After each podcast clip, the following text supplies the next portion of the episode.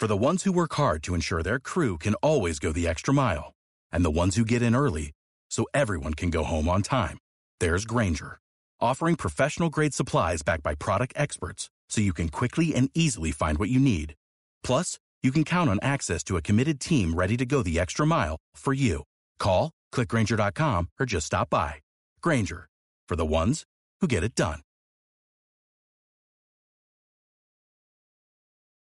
Muy buenos días y hoy titulamos con Irán y es que el Organismo Internacional de la Energía Atómica, conocido por sus siglas OIEA, aseguró que Irán intentó antes de 2003 desarrollar un arma nuclear, una bomba atómica, aunque habría abandonado esos esfuerzos definitivamente después del 2009. Esta es la conclusión más llamativa del informe de la Agencia Atómica publicado el día de ayer y que además no ve indicios de que se haya desviado nunca material nuclear para fines militares.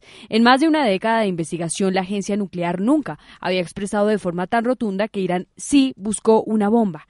E Irán siempre ha negado que hubiera tenido esas ambiciones y pese a la contundencia del informe, volvió a insistir ayer en su versión. El viceministro de Exteriores de Irán y negociador nuclear Abbas Araki destacó ayer que el informe confirma que el programa iraní nunca se desvió de sus fines pacíficos. Pero el informe apunta en otra dirección y evalúa que antes de 2003 ese país sí realizó una serie de actividades relevantes para el desarrollo de un dispositivo explosivo nuclear, al tiempo que señala que no hay indicios de que haya continuado más allá del 2009.